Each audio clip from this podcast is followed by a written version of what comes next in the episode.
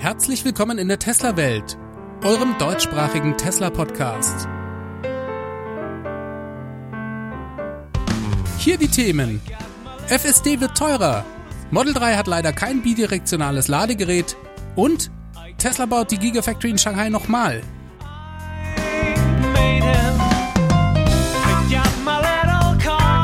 Mein Name ist David und dies ist die Folge 118.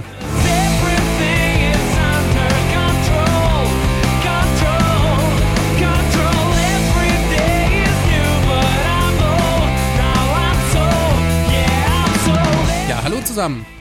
Ich darf euch ganz herzlich zu einer neuen Ausgabe der Tesla Welt begrüßen. Sehr schön, dass ihr wieder mit dabei seid. Diese Woche war etwas ruhiger als sonst. Keine Angst, wir haben wie immer ausreichend Stoff zu besprechen, aber es waren vielleicht nicht ganz so spektakuläre Neuigkeiten wie in den letzten zwei, drei Folgen. Fangen wir mal mit einer Info zum Full Self Driving Package an. Das wird nämlich ab 1. Juli weltweit um 1000 Dollar teurer. Das hat Elon Musk per Tweet angekündigt. In den USA kostet das Paket bisher 7000 Dollar. Bei uns in Deutschland sind es im Moment noch 6300 Euro. Ab 1. Juli kommen also nochmal 1000 Dollar obendrauf. Das sind wir inzwischen schon gewohnt, dass diese Option bei Tesla über die Zeit immer teurer wird. Das liegt vor allem daran, dass Tesla ständig seine Software weiterentwickelt und die Fahrzeuge so nach und nach immer selbstständiger unterwegs sind. Elon geht nach wie vor davon aus, dass es sich für Kunden lohnt, diese Software zu kaufen. Er spricht auch weiterhin davon, dass Tesla-Fahrzeuge durch dieses Softwarepaket in Zukunft an Wert gewinnen werden, nämlich dann, wenn das autonome Fahren Realität wird.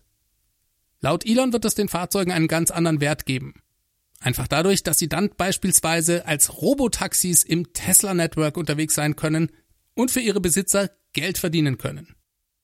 Elon denkt, dass dies in einer Größenordnung jenseits der 100.000 Dollar anzusiedeln sein dürfte.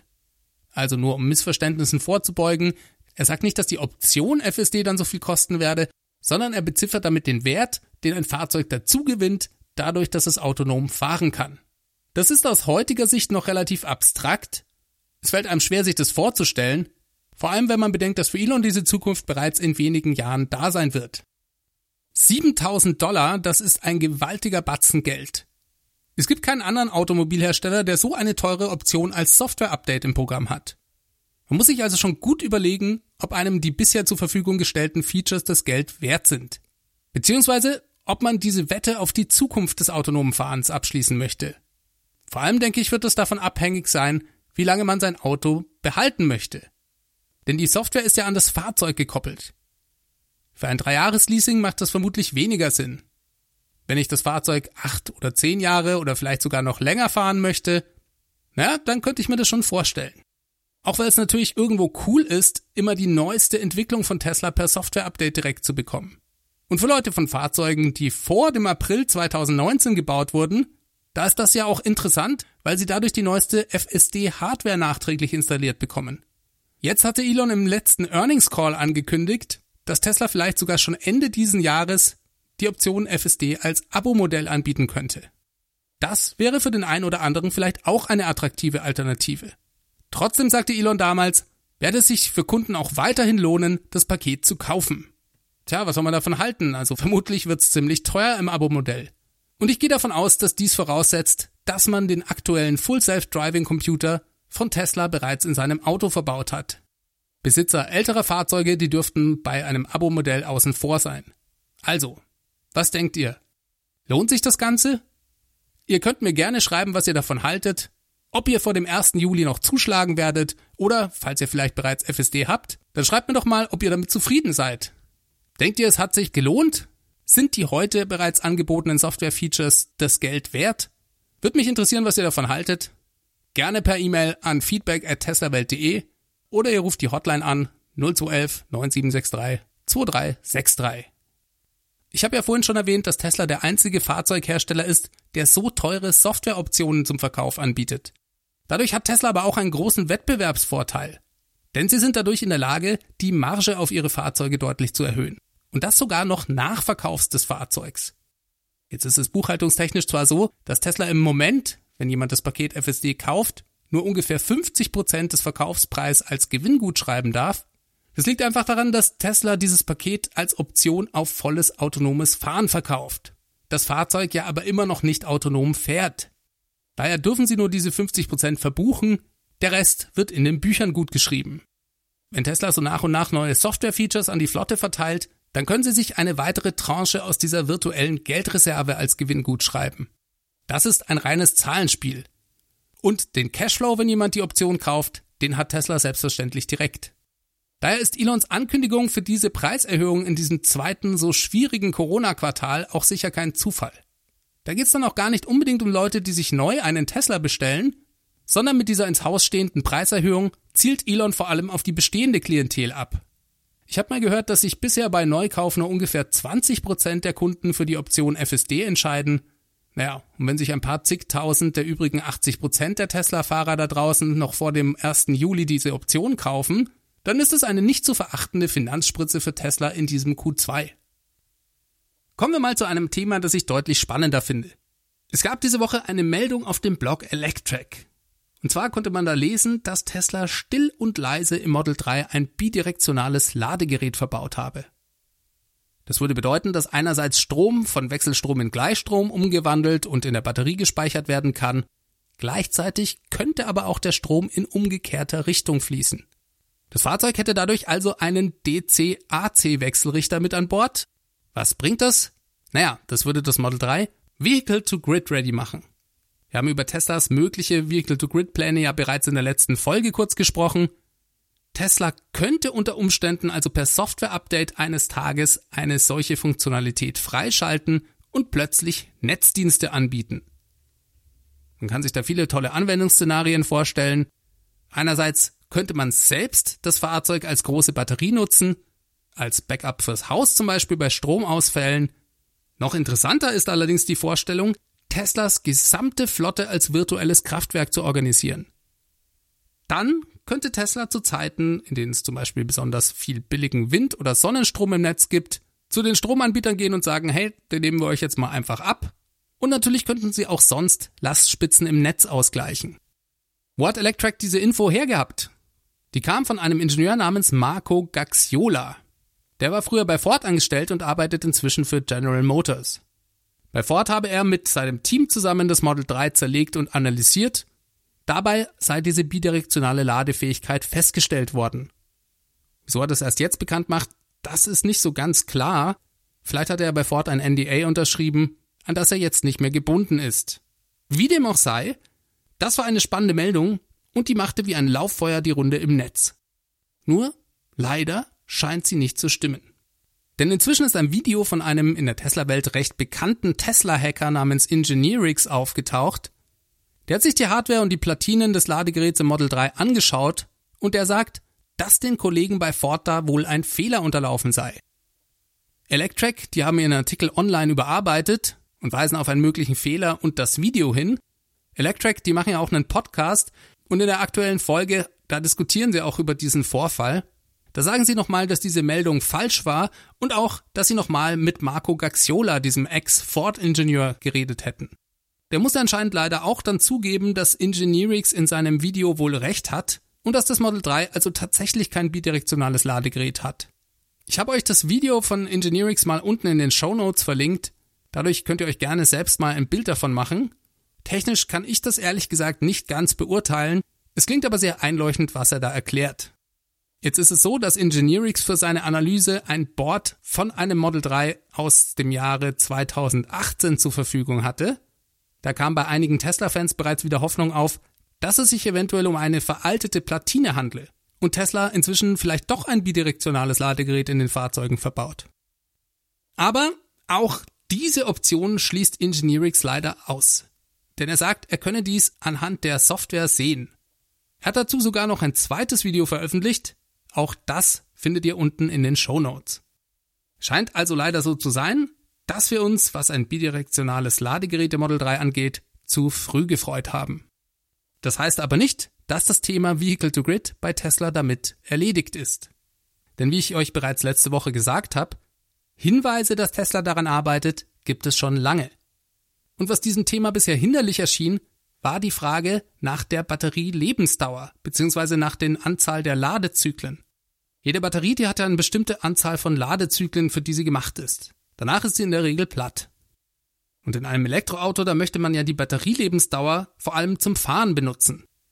Zusätzlich häufiges Laden und Entladen, weil man Teil eines virtuellen Kraftwerks ist, das will man eigentlich nicht. Denn das würde ja die Lebensdauer der Batterie verkürzen. Jetzt steht allerdings die nächste Generation von Teslas Batteriezellen an. Und damit könnte sich das schon wieder ändern. Dort hört man gerüchteweise von 4000 bis 5000 Ladezyklen. Dadurch soll ja auch dann ein Battery Pack 1,6 Millionen Kilometer halten. Dann könnte man durchaus ein paar Ladezyklen opfern und sein Fahrzeug als Teil eines virtuellen Kraftwerks für sich Geld verdienen lassen. Und vielleicht verbaut Tesla ja dann in diesen Fahrzeugen bidirektionale Ladegeräte. Das beträfe dann also die nächste Generation von Fahrzeugen. Trotzdem ist für mich die Idee, dass Tesla auch die Bestandsflotte für ein virtuelles Kraftwerk nutzt, noch nicht vom Tisch. Der Gleichstrom-Wechselstromwechselrichter, der müsste dann eben extern sein. Zum Beispiel als Teil einer Powerwall oder einer Wallbox. Und bei der aktuellen Flotte, wo die Anzahl der Ladezyklen ja noch kritisch ist, könnte man sich vorstellen, dass man als Kunde, wenn es gerade passt, Tesla die Entscheidung lässt, wann geladen wird. Dann könnte Tesla immer noch zu den Netzanbieter gehen und sagen, wir haben ja unsere Flotte mit einer Million Fahrzeugen und mehr, davon hängen gerade so und so viel Prozent am Netz, und bei einem Teil davon haben wir die Freigabe durch den Besitzer und können darauf im Moment als Pufferspeicher zurückgreifen. Macht so und so viel Gigawatt Leistung, und dadurch können wir euch euren Strom abnehmen, den ihr vielleicht gerade zu viel im Netz habt oder der vielleicht gerade besonders günstig ist. Wir werden sehen, ob das kommt. Ich erwarte mir nach wie vor am Battery Day ein Update dazu. Richten wir unser Augenmerk nochmal auf China. Dort hat Tesla diese Woche angefangen, eine in China gefertigte Long-Range-Variante des Model 3 mit Heckantrieb auszuliefern. Diese hinterradgetriebene Variante, die wurde ja in den USA bereits eingestellt. Interessant also, dass Tesla diese auf dem chinesischen Markt wieder anbietet. Die kostet dort rund 52.000 Dollar und nach Abzug der dortigen Subvention ungefähr noch 48.000 Dollar. Interessant ist diese Variante vor allem auch, weil sie als die effizienteste Version gilt. In den USA wurde sie mit einer EPL-Reichweite von 325 Meilen damals beworben. Das sind ungefähr 523 Kilometer. Ja, und das ist schon richtig ordentlich, würde ich sagen. Damals, da waren das rund 15 Meilen mehr als die Variante mit den zwei Motoren. Bei der waren 310 Meilen angegeben. Inzwischen gab es ja einige Effizienzverbesserungen bei den Fahrzeugen, sodass die Long-Range-Variante mit Dual-Motor im Moment mit 322 Meilen EPA-Reichweite gelistet ist. Und auch abgesehen davon geht's in Shanghai mit großen Schritten voran. Der Ausbau der Fabrik für die Model Y-Produktion, die ja zu Beginn nächsten Jahres starten soll, der ist in vollem Gange. Eigentlich verdoppelt Tesla dort gerade die bestehende Fabrik. Das wird klar, wenn man sich die Größe der neuen im Bau befindlichen Gebäude anschaut. Das ist also mindestens eine Verdopplung, wenn das überhaupt reicht. Ich finde, das muss man sich auch ab und an klar machen. Ja, Tesla hat die Gigafactory Shanghai in Rekordzeit gebaut, aber jetzt bauen sie sie eigentlich nochmal. Und das in noch kürzerer Zeit. Dazu gibt es beeindruckende Drohnenvideos im Netz. Könnt ihr euch gerne mal anschauen. Dort werden die Größenverhältnisse auch erst richtig deutlich. Schauen wir uns mal die Model 3 Produktion an. Da gab es diese Woche auch Neuigkeiten. Und zwar kamen die von der Vizepräsidentin des Werks in China, die heißt Tao Lin, und die hat ein Interview gegeben diese Woche und gesagt, dass man bereits im Juni die Marke von 4000 Fahrzeugen pro Woche erreichen werde, was die Produktion angeht, wohlgemerkt. Rechnet man das hoch, hätte Tesla dann also bereits einen Jahresoutput von 200.000 Fahrzeugen in Shanghai. Das ist auch wieder ein bisschen früher, als Elon im Earnings Call gesagt hat. Und ich find's einfach nur beeindruckend, was Tesla da gerade leistet.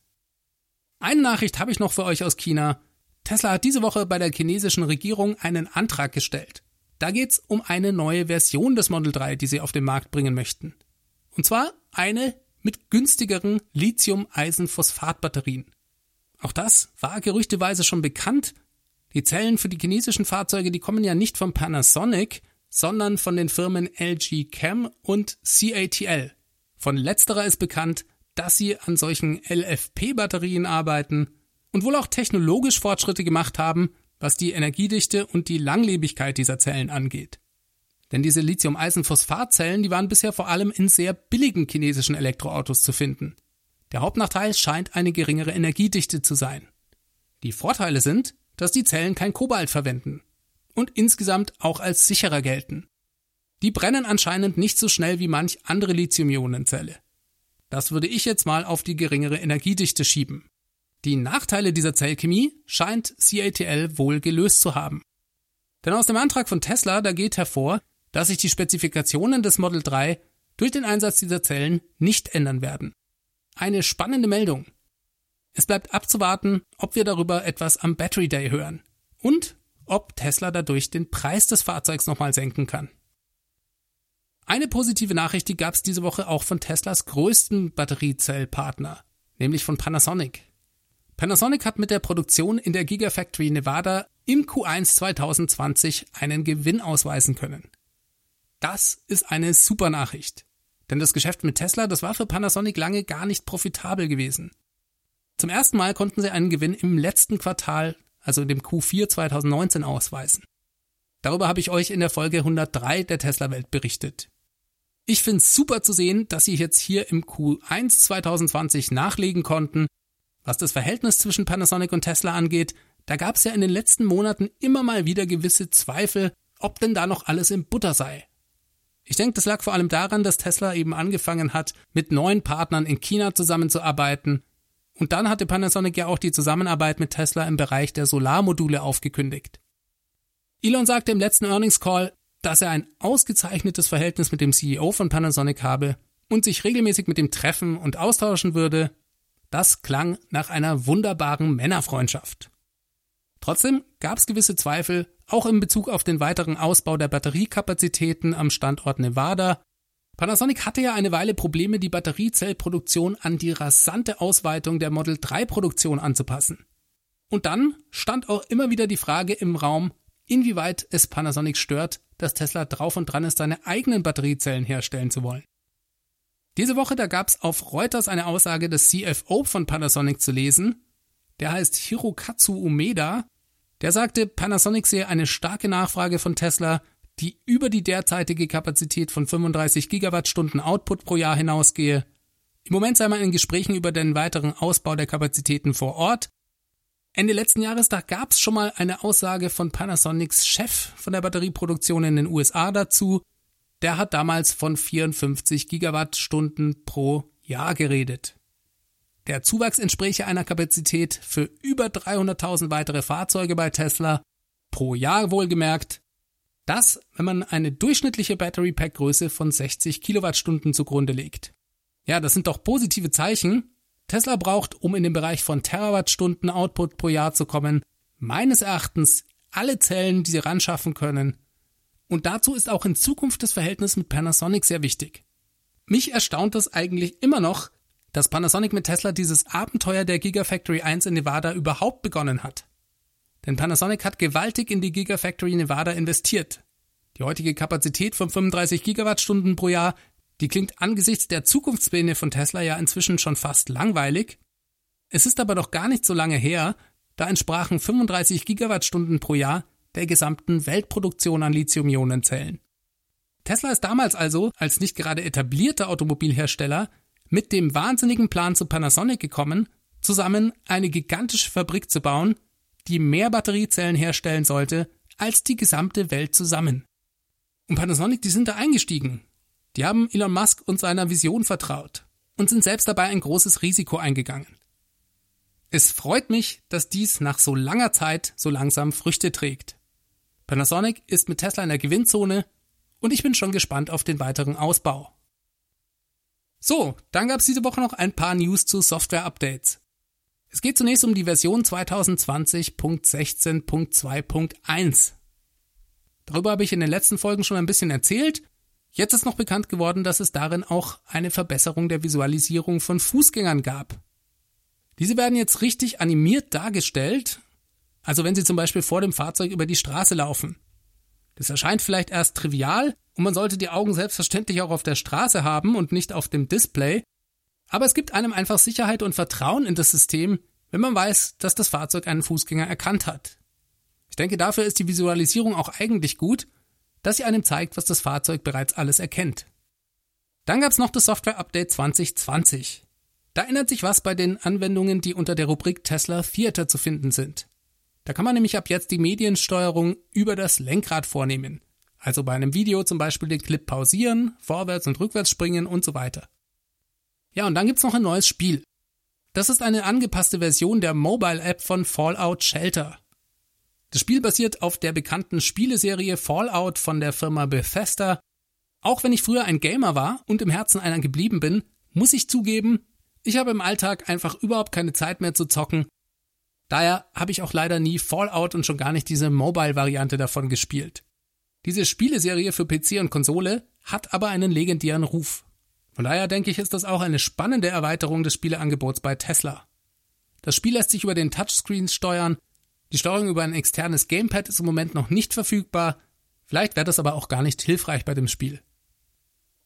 Ja, und als letztes hat Tesla in diesem Update auch noch die Musikstudio-Anwendung Tracks überarbeitet. Auch hier gibt es einige kleine Verbesserungen, unter anderem eine sogenannte Piano-Roll-Ansicht. Das ist eine gängige Art, in Musiksoftware Noten auf einer Spur darzustellen und zu bearbeiten. Das sicherlich für diejenigen, die diese App benutzen, ein cooles neues Feature. So, und als letztes habe ich einen kleinen Hinweis für euch in Sachen SpaceX. Heute Abend, also diesen Mittwoch, den 27. Mai, um 22.33 Uhr, da startet SpaceX zu einer Mission mit zwei Astronauten an Bord. Es ist richtig lange her, dass die USA mit einem eigenen Raketensystem Menschen ins Weltall gebracht haben. Ich meine, das letzte Mal war 2011, bin mir nicht ganz sicher. Auf jeden Fall ein sehr spannendes Event und ein Meilenstein in der Geschichte von SpaceX. Die beiden Astronauten, die werden übrigens mit einem Model X zur Rampe gefahren.